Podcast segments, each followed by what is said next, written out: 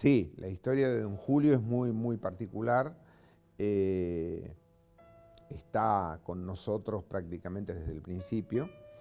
Eh, una de las primeras fotos del Halley justamente la tomamos con la ayuda de don Julio, que era un colaborador circunstancial en ese momento, pero sí, eh, es una persona local. ¿Sí?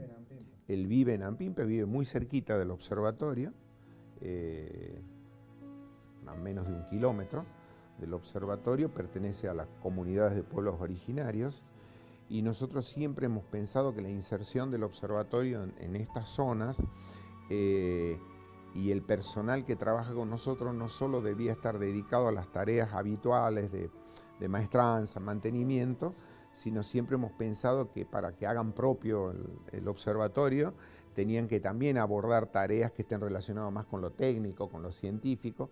Y realmente hoy don Julio es un conocedor profundo del cielo, del observatorio de Ampimpa, y muchas veces nosotros llegamos al observatorio y si bien somos los especialistas, le preguntamos a don Julio hoy qué tenemos, qué hay para ver cómo está el cielo, cómo va a venir el clima, porque bueno, es una persona que, conoce profundamente el observatorio y, el, cielo de la zona. Es una historia un poco común en los observatorios astronómicos, ¿no? Hay, hay, muchas historias respecto de gente que ayudaba en las construcciones de los observatorios y terminó operando los telescopios. El caso de don Julio con nosotros no es este, único. Em, pero bueno, eh, sí, él, ayudó mucho a cuidar la obra en el momento que, estábamos en etapas de obra. Eh, después nos ayudó a montar el telescopio, siempre colaborándonos.